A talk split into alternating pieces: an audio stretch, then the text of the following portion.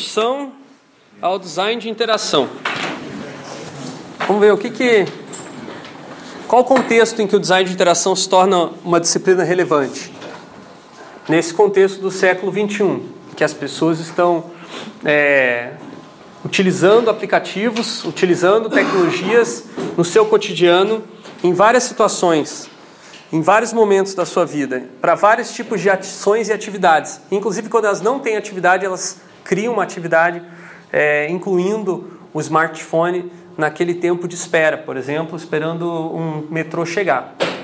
Vejam e comparem a mudança de contexto que houve na sociedade é, mais ou menos um, ano, um, um, século e meio antes, né, ou dois séculos antes, quando as pessoas também tinham uma rotina de vida já bastante urbanizada, né, e tinham que esperar é, elas ficavam esperando de maneira diferente, apreciando a vida, conversando, é, e as esperas eram muito mais longas, né? Aqui de repente para você esperar o trem você ficava uma hora, duas horas, aqui você espera cinco minutos ou dois minutos e você não consegue parar de é, ter atividade.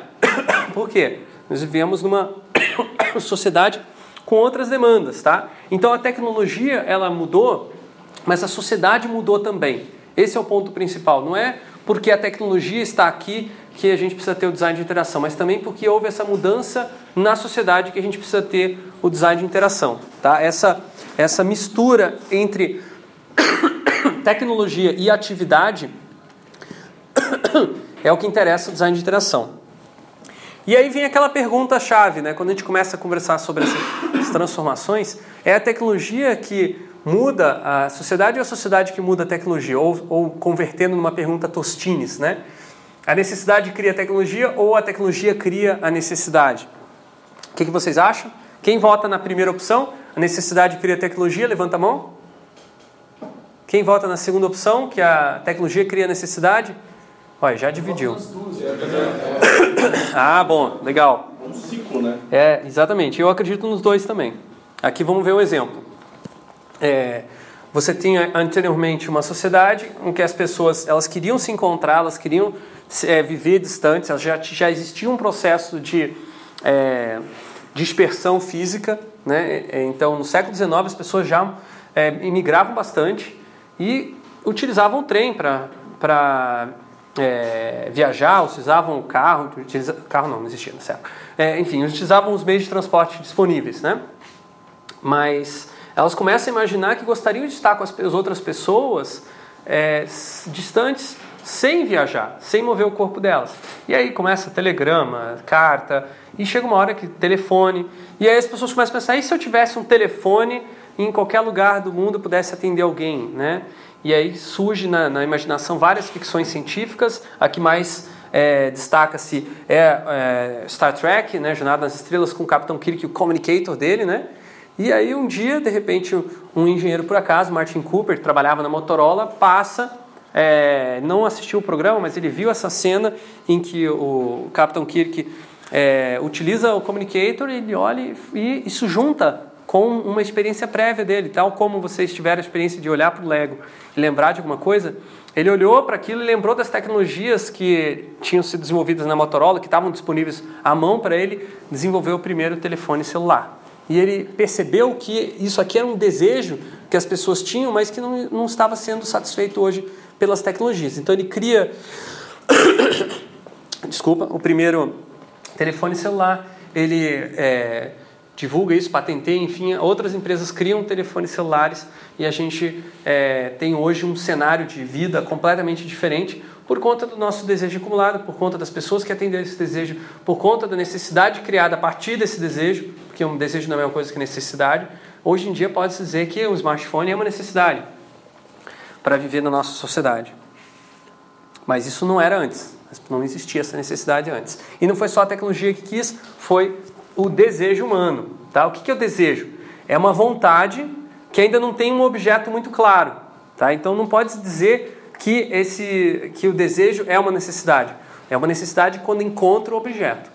Se encontrar objeto, eu preciso dessa cadeira. É uma necessidade.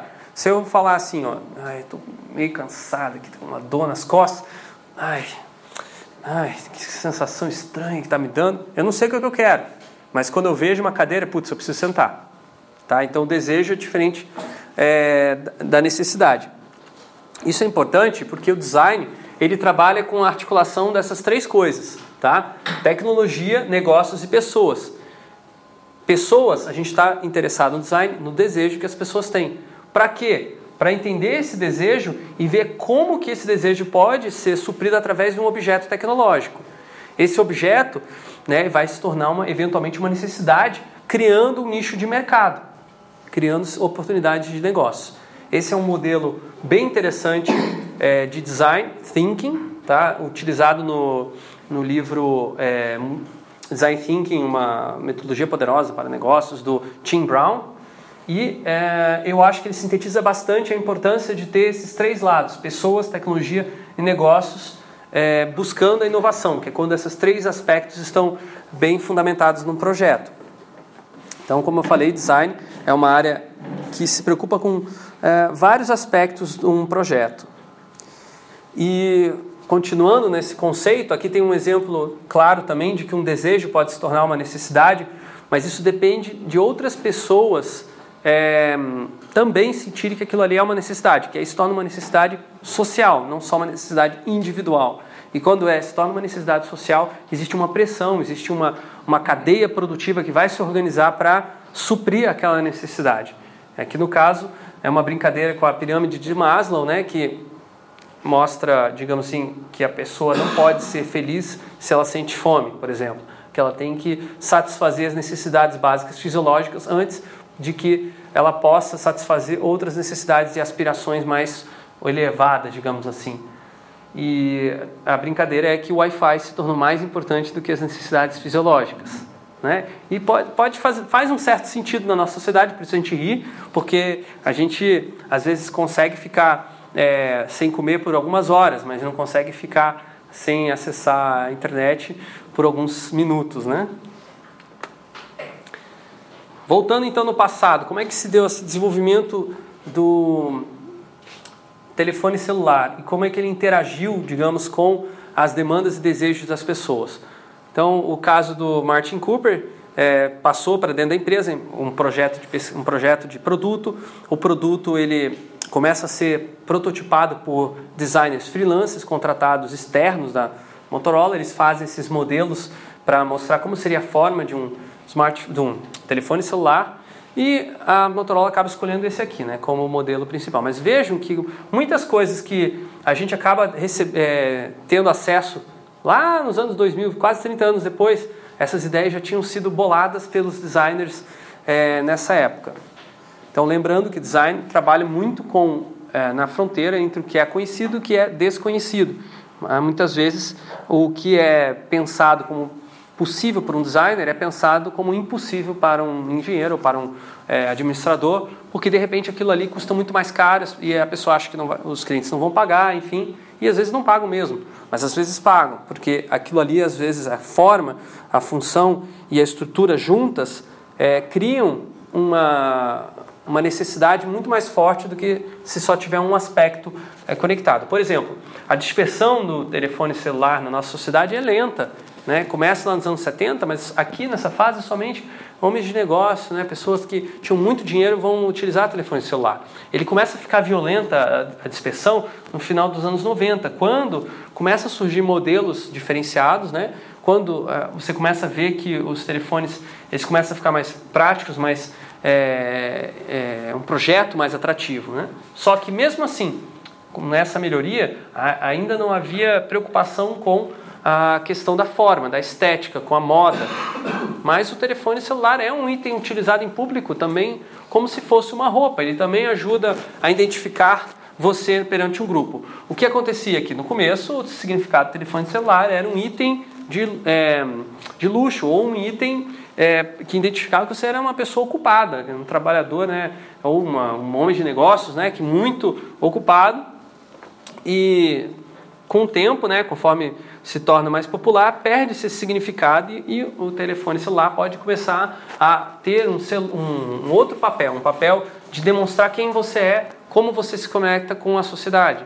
E aí surge aí a era dos telefones que pareciam, enfim, cada uma forma diferente, cada uma cor diferente, né? uma variação muito grande no começo dos anos 2000. O Razor acaba se destacando bastante com o celular mais fino, né? o mais estiloso. Só que isso aí é o design do produto que faz a diferença do modelo. Né? Quando surge o iPhone em 2006, pela liderança do Steve Jobs, ele demonstra um outro paradigma de design, um outro tipo de design que torna o diferencial desse produto. E esse paradigma está escrito aqui nessa frase dele. Tá? Most people make the mistake of thinking design is what it looks like. It's not just what it looks like and feels like. Design is how it works. Design is how it works. Design é não só como ele funciona, porque essa tradução é um pouquinho difícil de fazer para o português, mas como ele se desenrola ao longo do tempo, como é que a coisa se aparece como um todo, né? na hora que você está usando. Works aqui não é trabalhar, né? works aqui é um significado mais amplo. Tá? Então, é, vejam que esse pensamento ele se expressa na epítome do produto. Né? A, a, qual é a parte mais importante de um iPhone? Essa parte aqui. Né? Isso aqui é a interface do iPhone. Por que, que eu estou perguntando o que é isso? Porque você não precisa ver o produto para saber que isso aqui é um iPhone.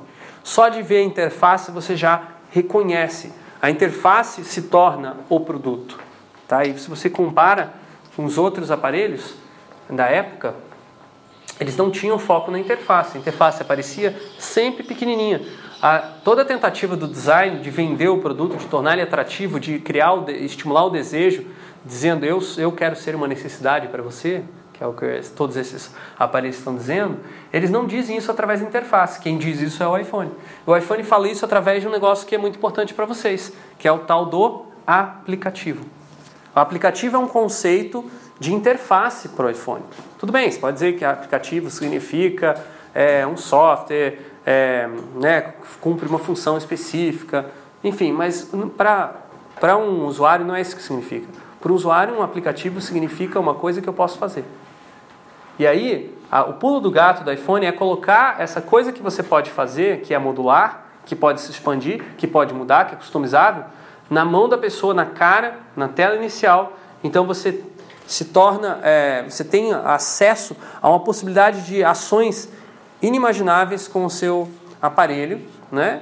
E algo que você não podia ter nos anteriores, porque eles não tinham a App Store, não tinham uma, uma parte importante que está ligada com a, o sucesso dessa interface, que é o conceito de inovação aberta.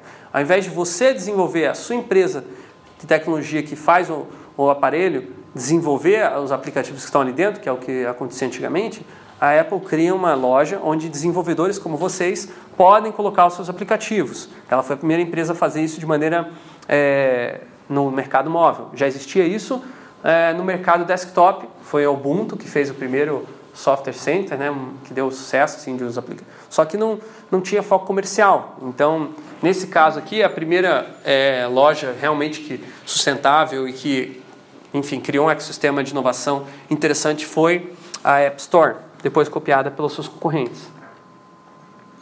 E o que que esses, por que, que esses aplicativos são tão importantes para o usuário? Não é porque eles têm informações diferenciadas. Esse paradigma de que informação é poder é um paradigma dos anos 90.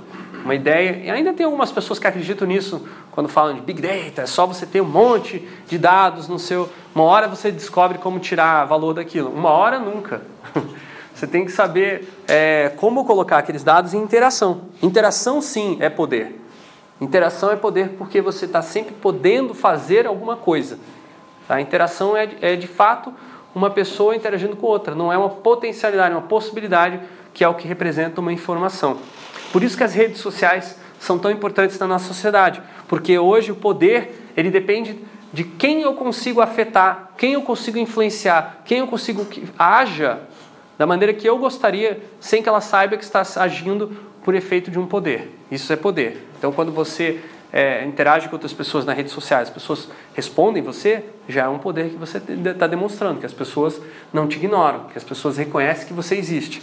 E isso é só uma das possibilidades do, de, de ação, por isso poder tem a ver com possibilidade. Então, quando a gente está discutindo design de interação, a gente não está discutindo só interface. Tá? Então, não confundam interface com interação. Essa é a principal distinção que eu quero que vocês é, levem a partir dessa apresentação. Vamos ver um exemplo? Aqui nós temos o mercado pago, é o fluxo de interação no mercado pago. De maneira bem simplificada, você tem três atores: comprador, vendedor e o mediador, que no caso é a empresa do mercado pago. É esse, esse diagrama dá para ser lido em ordem cronológica, da esquerda para a direita. Então a primeira ação a fazer é o comprador perguntar se o vendedor aceita mercado pago. O vendedor vai lá, confirma que aceita, aí o comprador paga o mercado pago, o vendedor é, espera a confirmação de que o pagamento foi feito, que é dada pelo mediador que recebeu o dinheiro. O mediador confirma, então o vendedor envia o produto. O comprador verifica o produto e libera o dinheiro se está ok. E aí o, mediador vai pagar ao vendedor aquele dinheiro que estava retido pelo mediador. Esse é o conceito fundamental do mercado pago. Reter o dinheiro do pagamento até que esteja tudo ok com a entrega, garantindo que uma pessoa desconhecida venda para uma outra pessoa um produto. Esse esquema de interação ele permanece até hoje, depois de décadas, né? E chega até a, até um dispositivo, um dispositivo físico, né, para você comprar no Mercado Pago, aí um, eu não sei se isso aqui é muito popular, mas é? Enfim, existe, tá? O Mercado Pago físico. As interfaces mudaram ao longo dos anos, né? mas a interação permaneceu basicamente a mesma. Aí fica a dúvida: se interface é um negócio físico ou intangível, mas eu consigo ver na tela do computador, interação é uma coisa que acontece por meio da interface, é uma coisa intangível, será que é possível projetar uma interação? Será que é possível eu pegar uma interação, colocar e falar ela tem que ser assim? Será que eu consigo é, transformar uma interação que já existe? Então vamos fazer um, um, um experimento rápido. Vocês topam? Então vamos lá. É, todo mundo fica em pé.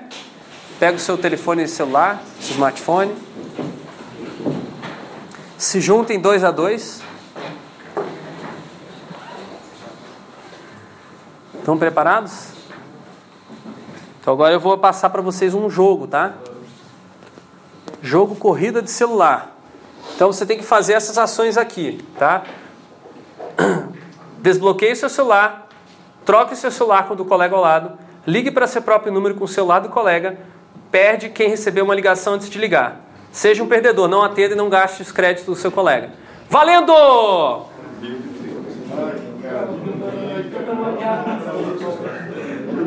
Então, pessoal, acabamos de criar uma interação é, cross-platform, né? através de plataformas. Né? Mesmo que você tivesse, enfim, trocando sistemas diferentes, às vezes é o mesmo sistema, iOS por iOS, mas às vezes é iOS por Android, né? ou tem uns malucos aí de repente com o, na Microsoft lá, o Windows Phone, né? E, e aí vocês trocam e tal, e a pessoa fica meio perdida, né? Porque você está num sistema novo que você nunca mexeu antes e está tudo customizado. Às vezes até você conhece, mas você não sabe como se encontrar ali no meio, né? Porque cada interface é, ela, é, ela é uma propriedade de um aplicativo, mas a interação é propriedade das pessoas. E as pessoas daí depende o que, que ela, da dinâmica, de como elas se olham, como elas se posicionam, como elas falam, como elas interagem, como elas agem umas com as outras, tá? Então esse é o ponto. Aqui a gente teve uma interação, é, só que essa interação ela foi bem simples, tá? É, a maior parte das interações que a gente vai projetar são complexas e emergente, que significa o quê? Você não consegue prever exatamente o que vai acontecer.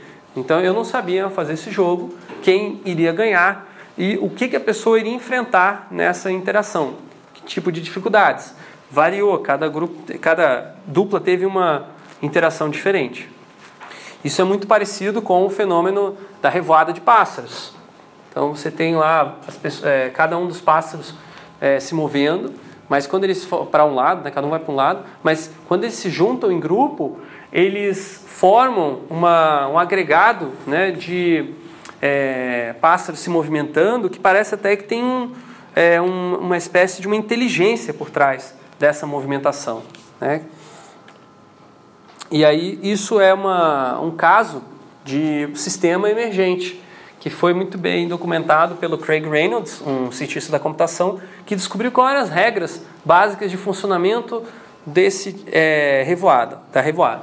E ele criou um algoritmo chamado Boids, né, que é Birds Androids, é, Boids, são pequenos agentes inteligentes que tomam decisões simples para ver onde que eles vão se movimentar e quando eles são replicados em, em grande quantidade, você tem um fenômeno complexo, um movimento bastante complicado que parece difícil de você projetar. Mas quando você projeta regras simples e repete elas em várias entidades, é, você cria esse fenômeno de emergência complexa, essa movimentação.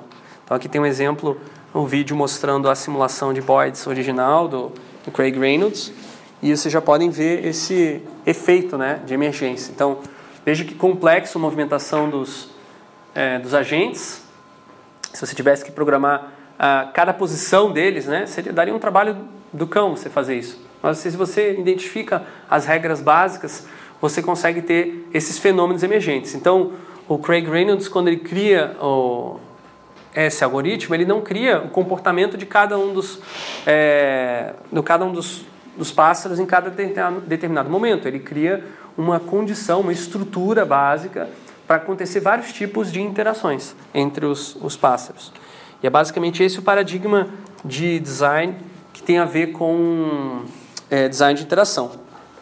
Eu sei que isso aqui está um pouquinho abstrato, por isso eu queria fazer um. Alguém já tinha, já conhecia o algoritmo de, de Boyds? Levanta a mão quem conhecia. Ninguém conhecia? Então ótimo. Oportunidade para conhecer agora. É, é um clássico da inteligência artificial. E a gente vai fazer o, o exercício de Boyds humano. Tá? Então a gente vai fazer um, uma simulação aqui humana de Boyds. Vocês vão seguir essas três regras daqui a pouco. Vocês vão desempenhar o papel de pássaros, tá? Então a primeira regra é tá? É, já foi hoje foi um pato, agora é pássaro, daqui a pouco será o quê, né? É, primeira coisa, você tem que estar sempre é, virando, né? Steering, é, virando para evitar de acumular muito pássaro num determinado lugar, crowding, né? Evitar de colidir. Outra coisa que você tem que fazer, você vai estar sempre olhando para a média da direção média de todos os pássaros, imaginando uma espécie de um vetor resultante de todas as movimentações ali. Então, tá, para onde a média da galera está indo, você vai estar tá indo. E o terceiro elemento, toda vez que tiver um buraco no meio do, do seu, do da sua revoada ali do grupo, né, você vai tentar preencher. Então, você não vai deixar espaços em branco. Se vocês seguirem essas três regras, vocês vão se comportar, vão é, fluir por essa sala de uma maneira muito parecida com os, os boards. Beleza? Vamos tentar? Uma pergunta. Sim. A repetição desse modelo é, sobre as mesmas circunstâncias, ela gera o mesmo resultado no meio, digamos assim? Por exemplo, se você tem três pássaros, os três começam exatamente no mesmo lugar, o cenário é exatamente o mesmo. Se você repetir 10 vezes, vai acontecer 10 vezes a mesma coisa ou não? Não, cada vez vai ser diferente. diferente. Essa é a característica de um sistema emergente. Uhum. Existe existem uma, uma número de possibilidades esperada, né, mas não existe uma certeza de que aquela possibilidade vai ser o, o caso. Então a gente chama de projeto probabilístico, né? Você tem a probabilidade de algumas movimentações. Então, pessoal, é, vocês viram por essa simulação de Boyds que design não é um processo orientado a certezas. Ele é um processo orientado a possibilidades. Então, quando a gente projeta é, uma, uma interação, a gente projeta algo que a gente não sabe se vai ser exatamente como foi projetado. A gente não sabe e não quer saber também exatamente o que vai acontecer. Porque quando a gente é, cria um sistema em que a gente sabe exatamente a ação do usuário e o usuário só faz aquilo que foi projetado, aquilo não é uma interação. Interação existe uma ação e uma outra ação, porque é interação e é, existe uma transformação dos dois lados. Mas quando só um lado se transforma, no caso o usuário, aquilo é somente uma ação, não é uma interação. A interação é quando existe essa possibilidade de vários comportamentos possíveis, vocês viram agora no, na simulação de Boyds. Né? Em cada uma das vezes que a gente mudava a regra, mudava o comportamento de vocês, porém, mudava dentro de um campo de possibilidades conhecido. Tá? Então eu já sabia algumas coisas que podiam acontecer, até por isso eu limpei esse meio da sala para vocês não se machucarem que é um tipo de interação possível, mas não desejada dentro desse sistema, tá? Então, tomando cuidado com certas condições, essas coisas não acontecem. Agora, o que vocês vão falar, se de repente uma pessoa vai sair daqui, no teu caso você saiu aqui, ó, oh, vou evitar aqui. Eu não sabia que você ia fazer isso. Quer dizer, é uma ação que quebrou a regra, né? Você, você evitou a regra, mas para fazer um, um, uma, uma afirmação interessante para o grupo, né? Depois falaram, volta aqui a dois anos e tal.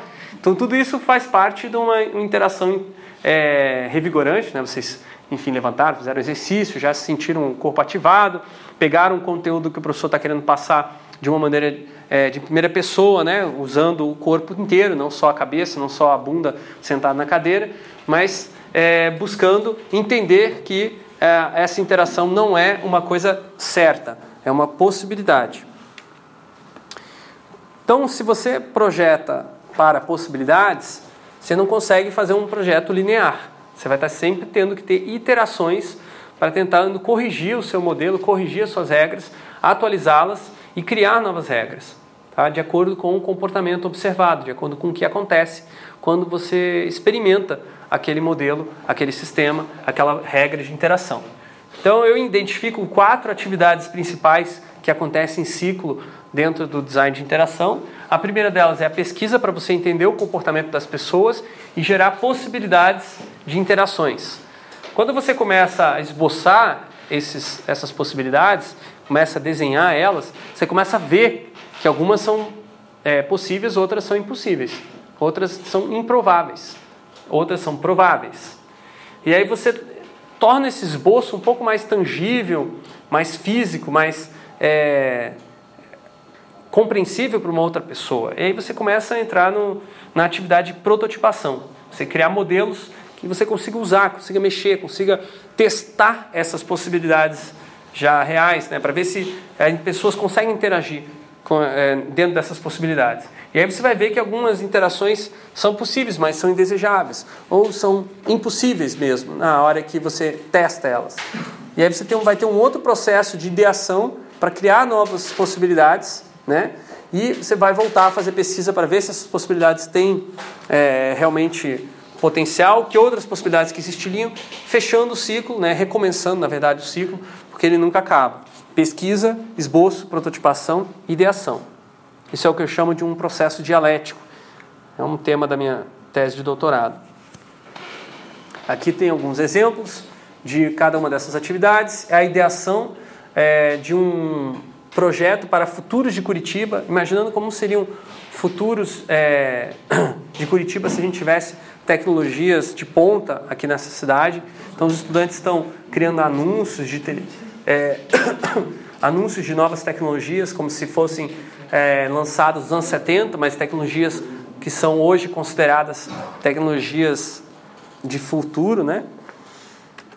Aqui tem um exemplo de pesquisa. Estudantes estão pesquisando como era o contexto de vida dos anos 70. Eles trouxeram objetos que tinham na casa deles que tinham sobrevivido todos esses 40 anos e ainda estavam lá.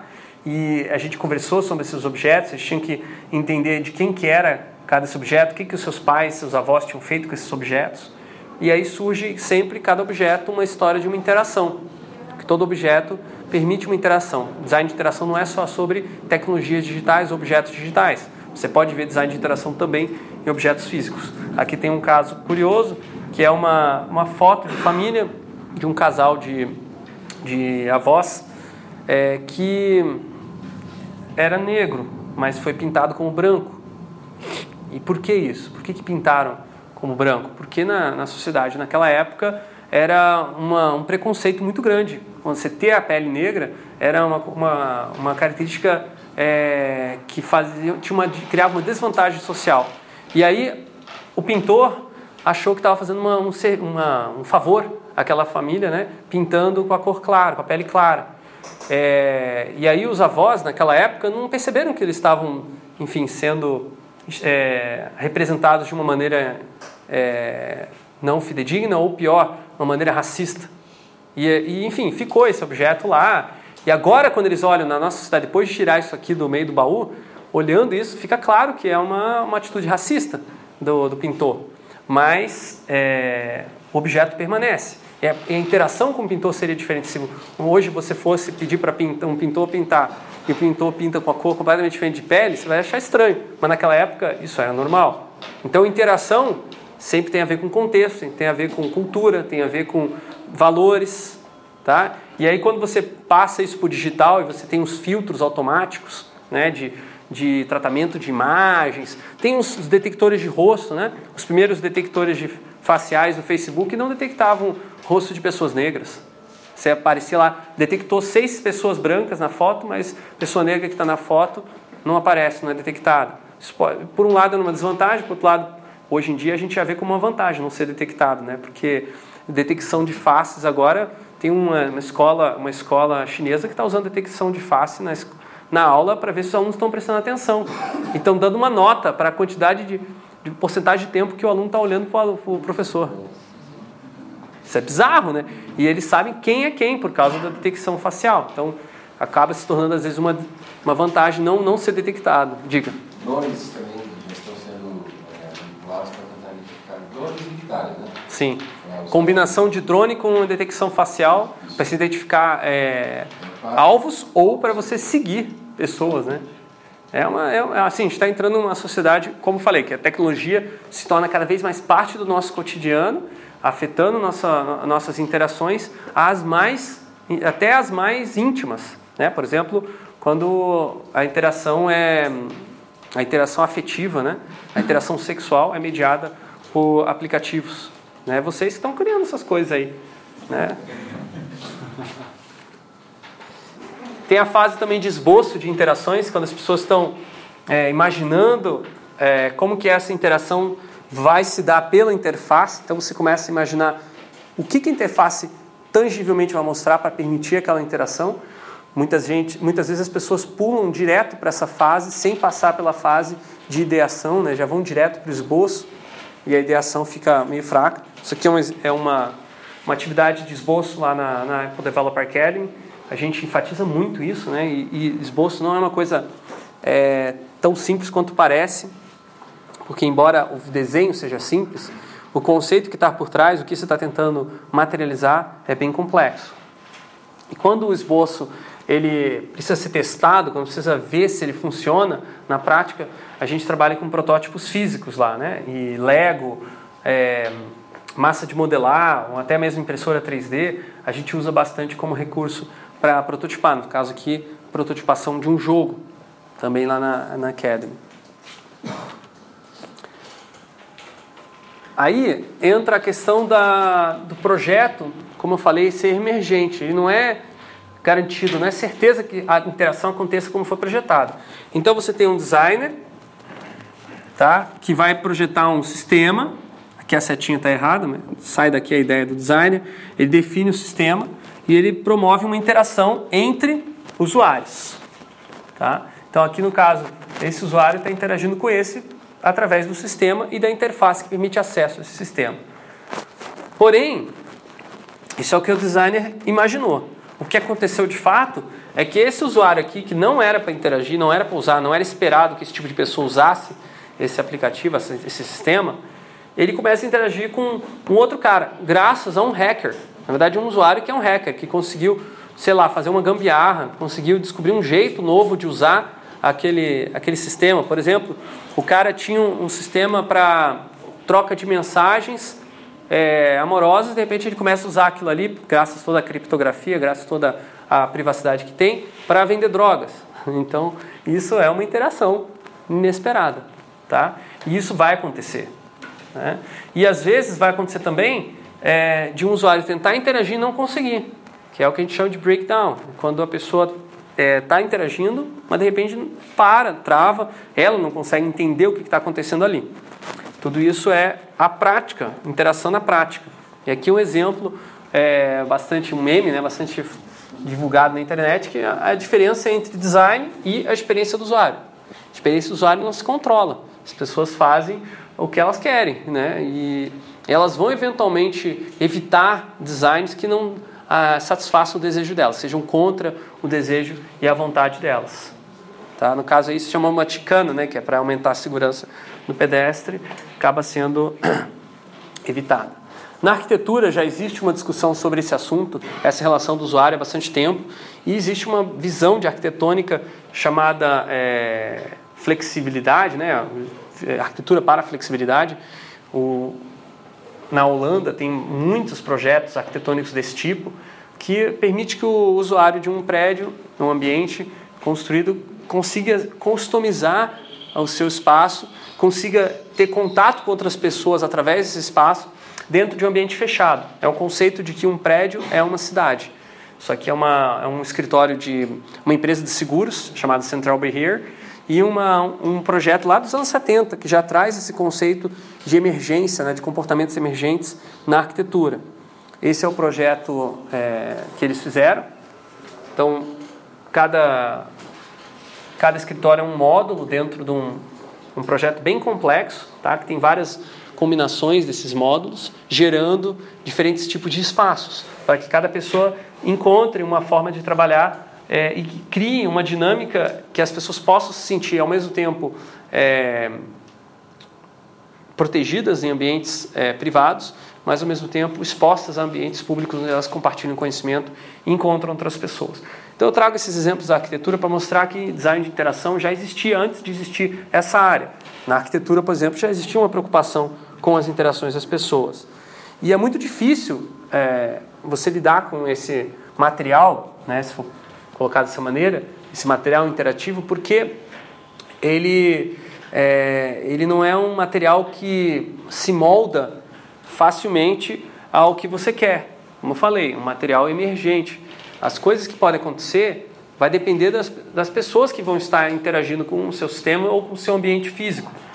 Então, assim como um, uma, um oleiro, né, uma pessoa que vai mexer com barro, com cerâmica, né, que vai, ela vai é, ter que descobrir um jeito certo, um movimento certo para poder fazer subir aquela, aquele modelo, né, aqui está esculpindo uma, uma jarra, alguma coisa assim de barro, é, você precisa descobrir como pegar esse material de design de interação e fazer ele subir e crescer. Se você fizer um movimento errado, você desanda tudo, né? Cai, né? Você perde, ninguém interage, ninguém se interessa para aquilo que você estava criando. Então existe uma, uma resistência do material. E essa resistência, ela vem da capacidade das pessoas de agir conforme seus próprios desejos. Que isso tecnicamente na conceito teórico, né, se chama agência. Capacidade do usuário de definir o que ele vai fazer a partir de um contexto, a partir de uma atividade, a partir do que se apresenta para ele. Então você não consegue controlar as pessoas. Né? Você consegue propor é, é, comportamentos, mas as pessoas vão desconstruir e vão reconstruir esse comportamento. Por isso que design é uma área que está muito preocupada com é, contradições. E a minha tese de doutorado trabalha com esse, esse termo. Então eu pergunto para vocês nesse exemplo aqui, o que está escrito nesse, nessa, nessa pintura? Isto não é um cachimbo. Está escrito em francês, né? Ceci pane pipe. Por que está escrito isso não é um cachimbo? Isso aqui é um cachimbo? Isso aqui é um cachimbo? Hã? É uma imagem de um cachimbo? Mas uma imagem de um cachimbo não é um cachimbo? Se uma imagem de um cachimbo não é um cachimbo, então tudo que eu estou falando não é o que eu estou falando. Não é verdade? Se for pensar bem, se a imagem de um cachimbo não pode representar um cachimbo, não pode ser um cachimbo, todas as palavras que eu utilizo para falar alguma coisa nessa aula não servem para falar sobre o que eu estou falando. E a comunicação humana se torna impossível na prática. Na verdade, acho que qualquer imagem pode ser interpretada de formas diferentes por quem está vendo a imagem. Quando é um cachimbo físico ali, ele tem todas as atribuições do que ele consegue fazer e aí você consegue relacionar aquilo a um cachimbo. Ah, você consegue colocar algum tipo de tabaco ali, você consegue fumar, tudo bem, isso é caracterizado como cachimbo. Só que por ser uma imagem, não. Eu não posso fumar esse cachimbo aqui, Sim. mas eu posso falar de cachimbos e efetivamente estamos conversando sobre cachimbos aqui. Então pode-se dizer que uma parte do cachimbo está aqui. Então, não necessariamente, porque isso é uma imagem.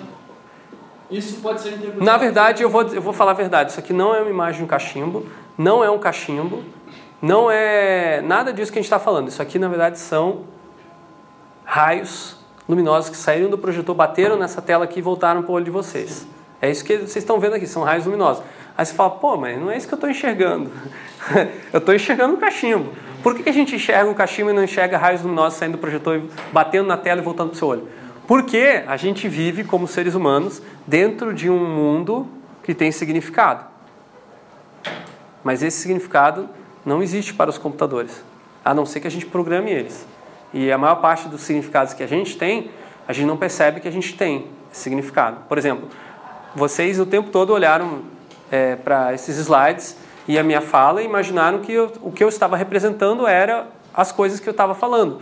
Mas agora eu, eu trouxe uma imagem que cria uma contradição e que faz você pensar se o que foi representado aqui corresponde às coisas que existem no mundo ou não, ou se eu estou apenas iludindo vocês.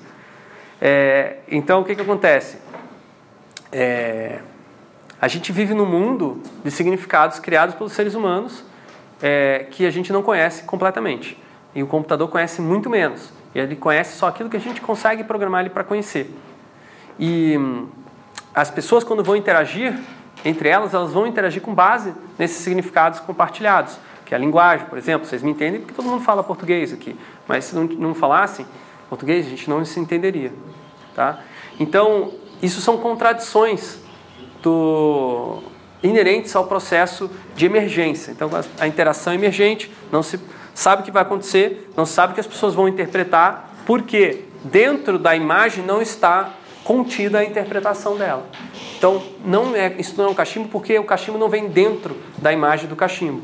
O cachimbo tem que ser reconstruído a partir de experiências prévias que as pessoas têm com o cachimbo, saber o que é um cachimbo, saber que isso aqui é para você pitar, para você é, colocar aqui desse lado o material para você botar fogo, enfim, tudo isso são é, conexões que você faz, que você cria como usuário, como é, estudante, mas que não estão na imagem, não estão no aplicativo, não estão no software. Por isso que não é uma área onde você consiga garantir resultados no design. E você tem que lidar necessariamente com essas contradições, não tem como resolvê-las. Então aqui vamos ver dois exemplos de projetos de interação que os meus estudantes aqui da PUC fizeram, tentando se aproveitar das contradições ao invés de tentar resolver elas e de eliminar elas. Porque pode ter alguém que fala assim, não, peraí, então se o problema é a contradição, vamos resolver, vamos eliminar. Então não tem contradição aqui, é só uma luz que bate no projetor, não, né? sai do projetor, bate na tela e volta para o olho. E eh, resolveu a contradição. Mais ou menos, né? É, eu não acredito que seja possível resolver nenhuma contradição, minha tese de doutorado versa sobre isso, mas que você pode surfar nessas contradições, pode se aproveitar e o projeto pode estimular contradições. Então, o caso aqui do Voxel, que é um projeto criado pela Juliana Saito, de TCC em Design Digital. O projeto da Juliana é um, é um assistente virtual focado na procrastinação. E eu digo focado porque ele não quer resolver a procrastinação, não quer que a pessoa pare de procrastinar. Ele quer que a pessoa reflita sobre o seu hábito de procrastinação. Então essa estudante ela estava com um problema sério que ela não concluiu o TCC dela porque ela só ficava procrastinando e ela resolveu transformar o tema de procrastinação no tema do TCC dela. E quando ela fez isso, ela se tornou bastante produtiva. Então ela percebeu que o computador de modo geral, é uma ferramenta que é, veio para um discurso de ajudar a gente a trabalhar mais, ser mais produtivo, e entrou no meio de na nossa vida, né? meio de trabalho primeiro, depois na nossa vida pessoal.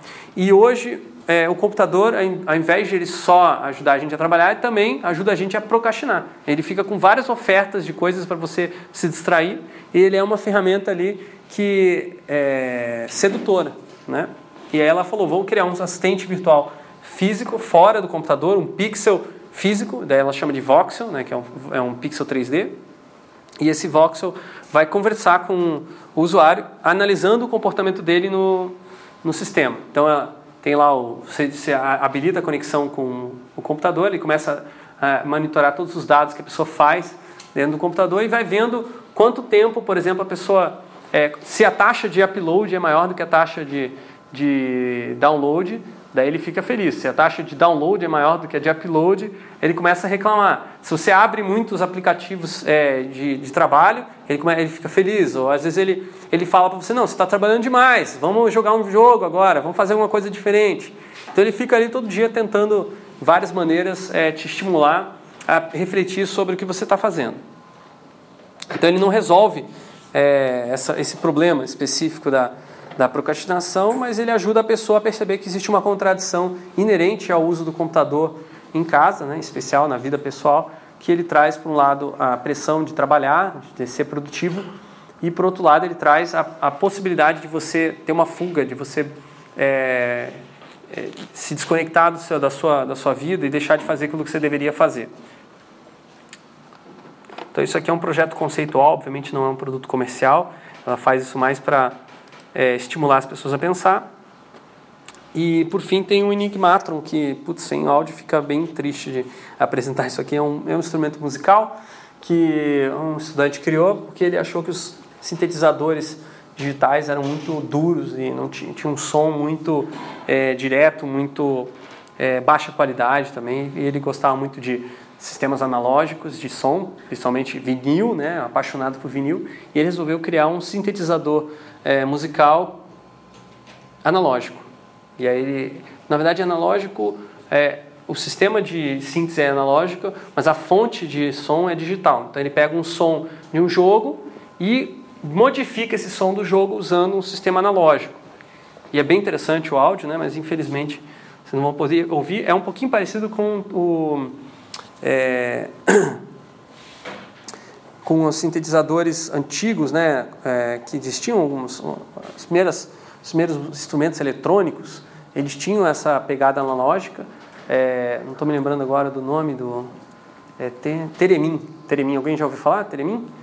É um instrumento musical que você foi criado na época na, União Soviética, no começo do século XX, totalmente analógico. Você movimenta a sua mão e ele detecta a posição da sua mão pela uma é, radiação eletromagnética e aí você toca um instrumento só movimentando a sua mão, um som assim